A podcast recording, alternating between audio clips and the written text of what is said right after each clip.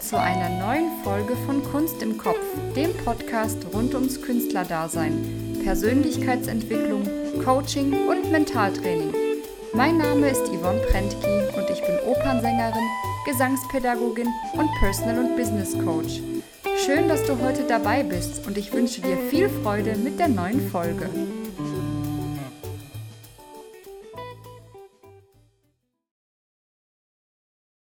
Das Wort Mindset hat schon längst Einzug in unseren allgemeinen Sprachgebrauch erhalten. Wir hören in motivierenden Videos und Podcasts, dass alles eine Frage des richtigen Mindsets ist. Gibt es aber ein richtig und falsch? Was bedeutet es überhaupt?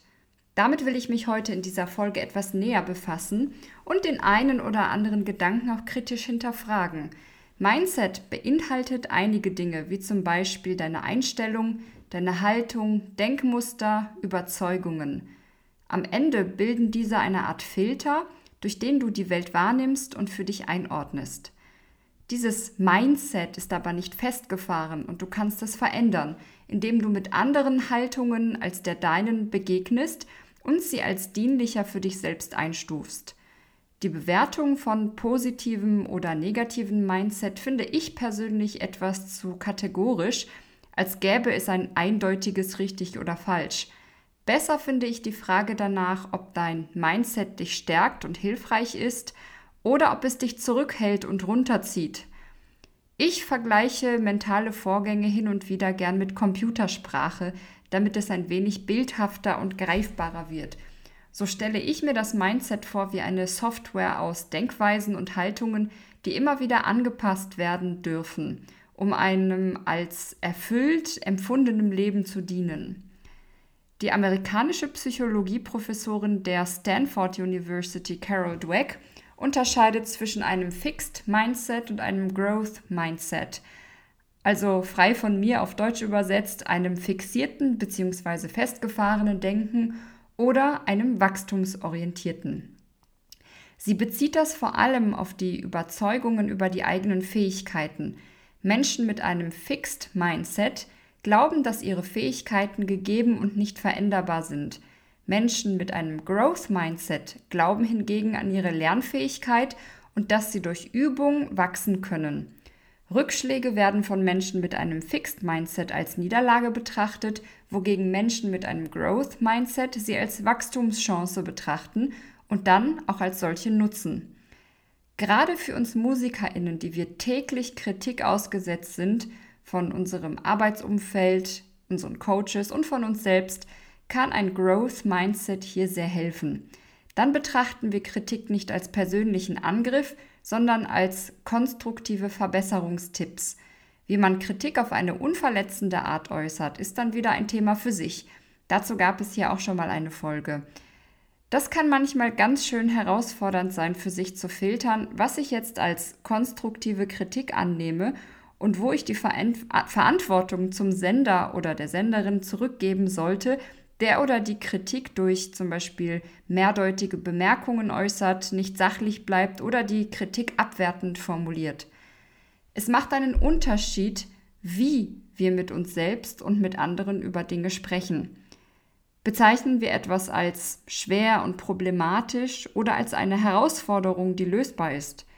Vielleicht kennst du auch solche Menschen, die bei einem Problem gleich sagen, das geht nicht oder schwierig oder die dir möglicherweise sagen, dass du zu etwas unfähig bist und du in ihrer Haltung siehst, dass sie dies in Stein gemeißelt sehen, ohne ein mögliches Wachstum auf deiner Seite überhaupt in Betracht zu ziehen. Dahinter verbirgt sich auch eine Haltung, ein Mindset eines Menschen. Das kann einfach eine gewohnte Reaktion sein, grundsätzlich erstmal die Unmöglichkeit zu sehen. Dann erscheint uns das tatsächlich auch so. Vielleicht kennst du aber auch solche Menschen, deren Gehirn trainiert ist, lösungsorientiert zu denken. Das sind wie Abzweigungen, die automatisiert ablaufen, weil wir das in unserem Umfeld einfach so gelernt haben. Wenn du eher mit ersterem reagierst, dann probier doch mal aus, dir zu sagen, das geht noch nicht. Das signalisiert deinem Gehirn, dass eine Lösung gefunden werden kann. Und es wird eher daran arbeiten, eine zu finden, als wenn es glauben würde, eine Lösung gibt es einfach nicht oder es ist zu schwierig und zu umständlich. Das ist auch ein wichtiger Tipp für herausfordernde Stücke beim Musizieren. Statt ich kann das nicht, sagt dir lieber, ich kann es noch nicht, aber ich kann es lernen. Was brauche ich dafür? Wie kann ich dorthin kommen? Dann kommt dein Gehirn viel eher auf Lösungsmöglichkeiten, wie zum Beispiel, wer dir dabei helfen könnte, dein Ziel schneller zu erreichen. Und dann unternimmst du auch die entsprechenden Schritte. Würdest du es für zu schwierig oder unmöglich halten, dann fallen dir auch weniger Lösungen und Möglichkeiten ein. Laut Carol Dweck suchen sich Menschen mit einem Fixed Mindset eher einfachere Augen, äh, Aufgaben aus, statt sich den Herausforderungen schwieriger Aufgaben zu stellen und Lösungen dafür zu finden. Dadurch entwickeln sie sich auch nicht so schnell weiter in ihren Fähigkeiten. Sie geben auch viel schneller auf, wenn es schwierig wird und fokussieren sich auf ihre Niederlagen, statt ihren Weg als Entwicklung und Wachstum zu betrachten mit allen seinen Hürden. Am Ende ist der Glaube an die eigene Lernfähigkeit und Entwicklung ein ganz wichtiger Faktor für Erfolg. Was ich aber in der Motivationsspeaker-Bubble beobachte, dass oft gesagt wird, dass du mit der richtigen Einstellung alles erreichen kannst. Und wenn du scheiterst, dann stimmt dein Mindset nicht. Das würde ich persönlich nicht so unterschreiben. Grundsätzlich ist es super Verantwortung für seine Einstellung zu übernehmen und sich klar zu machen, welche Haltung habe ich da eigentlich. Manchmal braucht es auch Glück und günstige Voraussetzungen, damit etwas klappt, was nicht von jedem einfach so zu erreichen ist. Vor allem, wenn das Gelingen auch von der Entscheidung anderer abhängt. Denn auf das Mindset anderer haben wir selbst keinen Einfluss zumindest nicht in Situationen wie Bewerbungen oder Partnersuche, wobei wir da zumindest entscheiden können, mit wem wir uns langfristig umgeben wollen. Und es gibt Schicksalsschläge und Umstände, die einfach nichts mit dir zu tun haben. Diese gehören auch zum Leben dazu und können ganz ordentliche Krisen mit sich bringen. Dann kann man nicht sagen, dass die Person selbst schuld ist, weil ihr Mindset nicht richtig ist.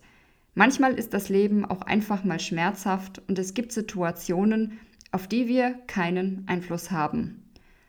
Ob ich nun daraus schließe, dass alles andere wegen einer Sache wertlos ist oder es als nur einen Moment in meinem Leben sehe oder einen Lebensbereich, wogegen es in anderen Lebensbereichen doch ganz gut aussieht, ist wieder eine Frage des Mindsets.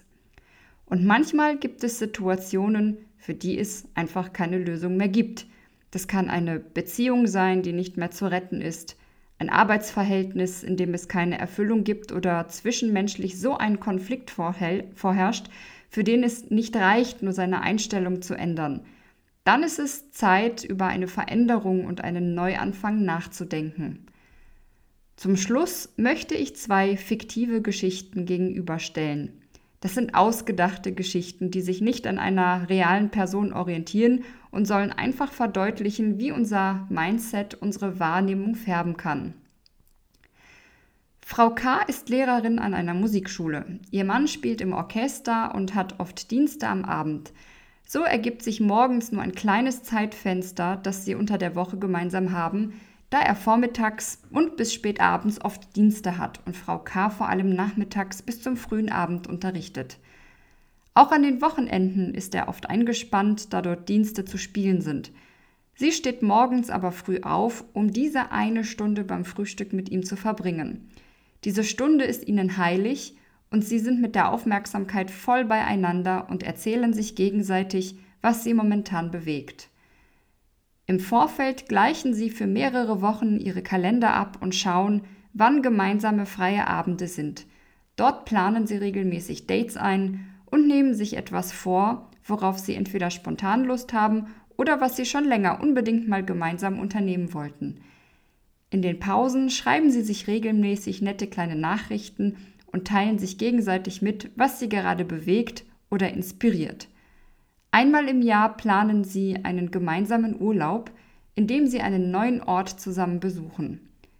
Da sie dies relativ früh buchen, freuen sie sich schon im Vorfeld gemeinsam und schicken sich zwischendurch im Alltag Vorschläge, was man dort alles unternehmen könnte. Trotz der wenigen Zeit, die sie im Alltag gemeinsam haben, empfinden sie eine Verbundenheit und die wenige Zeit als qualitativ hochwertig und erfüllend. In der Musikschule freut sich Frau K. jeden Tag auf ihre netten Kollegen, mit denen sie gerne zwischendurch einen Kaffee trinkt und plaudert. Sie hat aber auch Ideen für Projekte der Musikschule, beteiligt sich gern an gemeinsamen Events und deren Umsetzung. Außerdem findet sie die Aufgabe als Instrumentallehrerin sehr sinnhaft und erfüllend. Zu ihren Interessen gehört auch, sich regelmäßig pädagogisch fortzubilden und interessiert sich für gehirngerechtes Unterrichten und mentale Techniken, die sie ihren Schülern zusätzlich zu den musikalischen Fähigkeiten mitgeben kann. So kann sie viel flexibler auf die einzelnen Ambitionen und Bedürfnisse ihrer Schüler eingehen und jedem nach seinen Möglichkeiten einen Übeplan geben. Die Schüler, die professionelle Ambitionen haben, begleitet sie mit Hingabe und voller Unterstützung in der Vorbereitung auf das Studium. Hin und wieder spielt sie auch selbst in kleinen Konzerten in der Region in verschiedenen Formaten mit. Das ist auch immer ein schöner kleiner Zuverdienst auf freiberuflicher Basis zu ihrem Gehalt. Dort spielt sie gemeinsam mit anderen Lehrern und mit tollen Kollegen, die sonst auch im örtlichen Orchester spielen oder freischaffend auf verschiedenen Konzertpodien unterwegs sind. So empfindet sie ihren Beruf und auch ihr Privatleben als sehr vielseitig und spannend. Eine Kollegin vom Frau M wollte eigentlich Orchestermusikerin werden. Es hat bei den ersten Probespielen allerdings nicht geklappt, sodass sie aufgegeben hat. Da ihr Mann Führungskraft in einem Unternehmen ist und sie zu ihm in den Ort äh, ist sie zu ihm in den Ort gezogen und hat eine Stelle an der Musikschule angenommen. Eigentlich nervt es sie total, Anfängern die Grundlagen beizubringen und ist nur frustriert, wenn die SchülerInnen wieder nicht geübt haben und der Unterricht gefühlt null Entwicklung bringt. Sie fragt sich, wozu sie das überhaupt macht und ist am Ende nur reine Zeitverschwendung, für die sie aber bezahlt wird und das nicht mal gut. Von den Kollegen fühlt sie sich nicht so richtig geschätzt und insgeheim wertet sie sie auch ein bisschen ab, dass sie eben nicht genug, gut genug waren, um fürs Spielen bezahlt zu werden und stattdessen unterrichten sie jetzt. Sie macht wenig Pausen, weil sie keine Lust hat, sich mit den anderen zusammenzusetzen und außerdem schmeckt ihr der Filterkaffee nicht, wenn man wenigstens eine gute Kaffeemaschine anschaffen würde. Auf kleine Kirchenmucken im Umfeld hat sie auch keine Lust, weil das alles so schlecht bezahlt ist und dafür möchte sie den Aufwand nicht aufbringen. Ihr Mann arbeitet als Führungskraft viel und oft bis in die Abendstunden. Sie ist genervt, ihn nur morgens zu sehen und das hat deshalb oft schon nach dem Aufstehen schlechte Laune. Sie schweigt ihn an und macht ihm Vorwürfe, dass er mit seiner Arbeit verheiratet ist.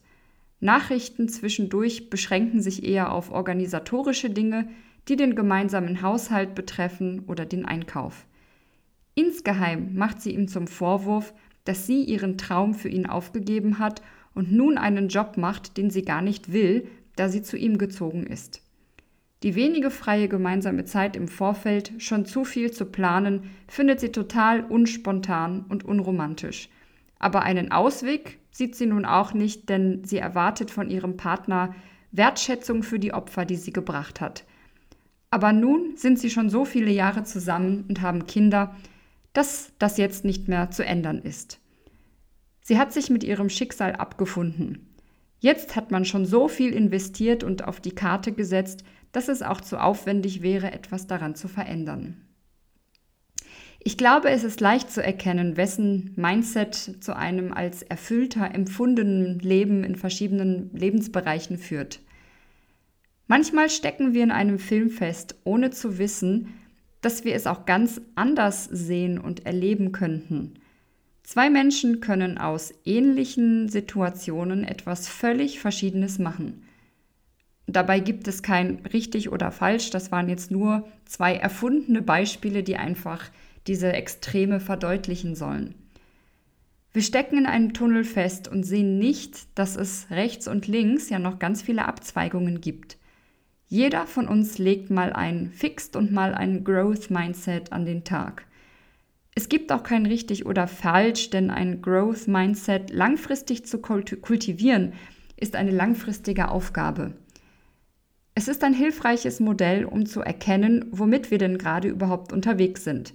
Und dann haben wir mehr Handlungsspielraum, weil wir uns dann hilfreiche Fragen stellen können, die den Handlungsspielraum erweitern. Oder wir suchen Mentorinnen oder Coaches, die geschult sind, Fragen zu stellen und uns dabei begleiten, die Perspektive zu ändern. Das war's für heute und ich danke dir für deine Aufmerksamkeit. Was ist deine Kunst im Kopf und wie bringst du sie in die Welt? Wenn dir die Folge gefallen hat, dann leite sie gerne an die Menschen weiter, von denen du denkst, dass sie davon profitieren würden. Wenn es ein Thema gibt, das deiner Meinung nach unbedingt in den Podcast gehört, dann schreib mir gerne und ich werde mein Bestes tun, mich damit zu befassen, wenn ich das Thema auch gut finde. Schön, dass du dabei warst und bis zum nächsten Mal.